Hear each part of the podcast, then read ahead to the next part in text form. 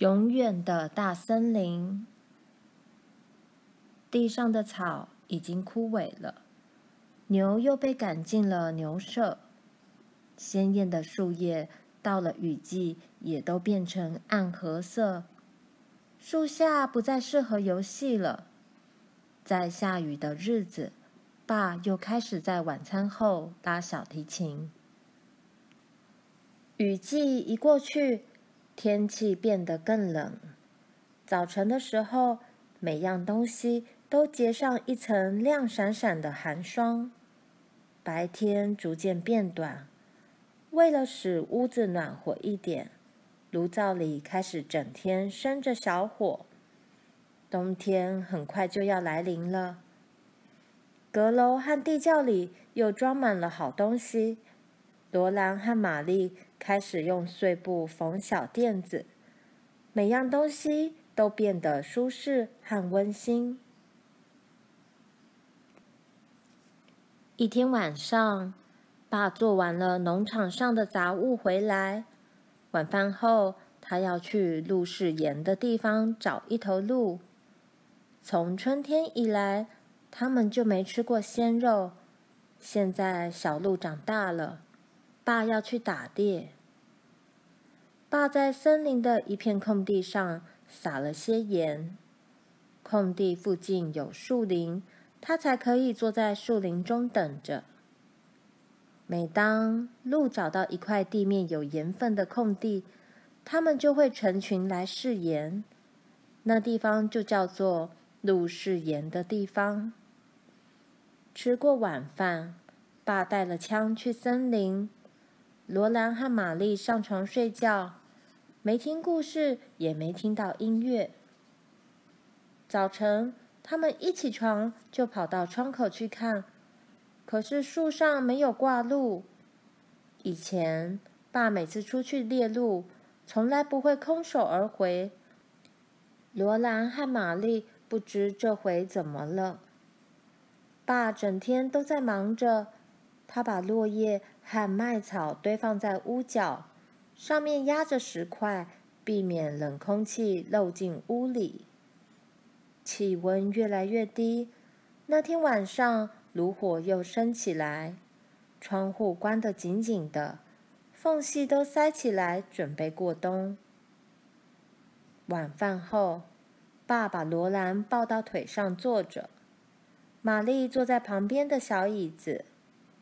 爸说：“现在让我告诉你们，为什么今天没吃到鲜肉。当我走到路是盐的地方，就爬到一棵橡树上，树枝上有一个地方可以很舒服地坐下来，并且注意路的动静。我的枪已经装好火药子弹，架在我的膝盖上。”只要有动物走到那里，我一定可以射到。我坐在那里，等月亮升上来，照清楚那块地方。昨天我砍了一天木柴，已经有点累，我好像睡着了。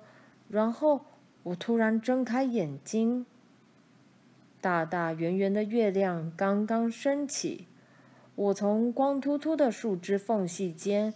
可以看到月亮低挂在天空，就在那下面，我看到一头鹿站在那里，它的头抬得很高，像是在听什么。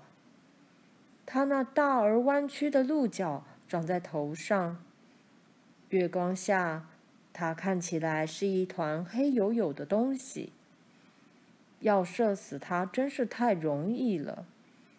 但她那么漂亮，看上去既强壮又自由自在，我实在下不了手。我一直看着她，直到她跳进黑暗的树林，然后我才想起妈和我的小女儿正等着我带一些新鲜的鹿肉回家。我下定决心，下一次。一定要开枪！一会儿，一头笨重的大熊走到空地来，夏天的时候，它一定吃够了浆果、植物的根和昆虫，所以它好胖啊，几乎有两头熊那么胖。它的头摇来摇去，爬过空地，走到一根坏木头旁边，它闻一闻，敲一敲，用爪子把木头撕开，再闻一闻，把木头里面。肥肥白白的幼虫吃掉，然后他用后脚站起来，向四周看一看，似乎疑心哪里有点不对。他不停地看和闻，想知道哪里不对。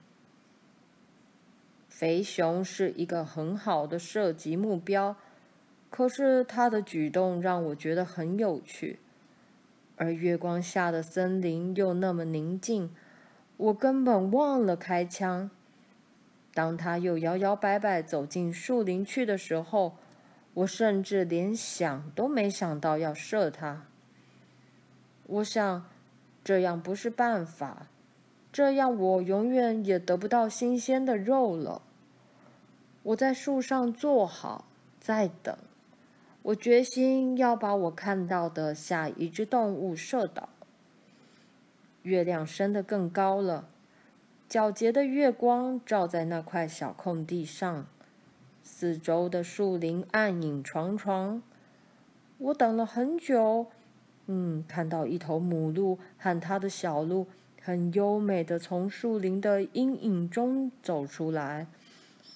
它们一点也不害怕，他们走到我撒了盐的地方，开始拾起一些盐来。他们抬起头来，互相看着。小鹿走到母鹿身边，和母鹿一起望着森林和月光。他们的大眼睛好明亮，好柔和。我只是坐在那里看着他们，直到他们走进阴影中，然后我爬下树，回到家里。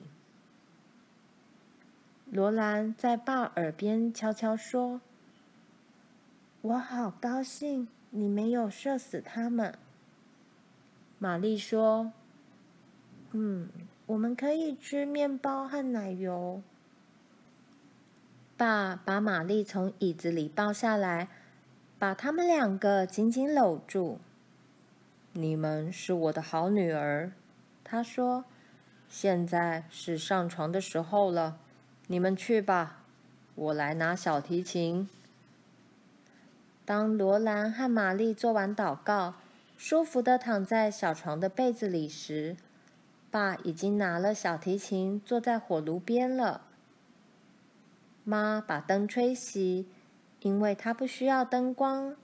他坐在暖炉另一边的摇椅上，轻轻地摇。棒针在他编织的毛袜上穿过来穿过去，有着炉火和音乐声的漫长冬夜又来了。当爸唱歌的时候，小提琴也像在哀泣。哦，苏珊娜，不要为我哭泣，我要到加利福尼亚去看金沙。接着，爸又演奏老吉米那首歌来。但是这次爸唱的和上次妈做甘露时唱的不一样。爸用他强而有力的甜美声音轻轻低唱：“是否要把老友都遗忘，不再想念？是否要把老友都遗忘，忘掉昔日美好的时光？美好的昔日啊，我的朋友，美好的昔日啊！”是否要把老友都遗忘，忘掉昔日美好的时光？当小提琴的声音停止时，罗兰轻轻问：“爸，昔日是什么意思啊？”就是很久很久以前的日子。爸说：“现在去睡吧。”罗兰没有睡着，她躺了一会儿，静静听爸柔美的小提琴声和大森林的寂寞风声。他看着爸坐在火炉旁的凳子上，火光在他棕色的头发和胡子上跳跃，也把蜜黄色的小提琴照得闪闪发亮。他看着妈，妈在摇椅里轻轻地摇，手中编织着毛袜。罗兰在心中告诉自己：“这就是现在了。”他很高兴，这间温暖的小木屋，爸和妈，火光和音乐声就是现在。这些是无法忘记的，因为现在就是现在，他们永远不会变成很久很久以前。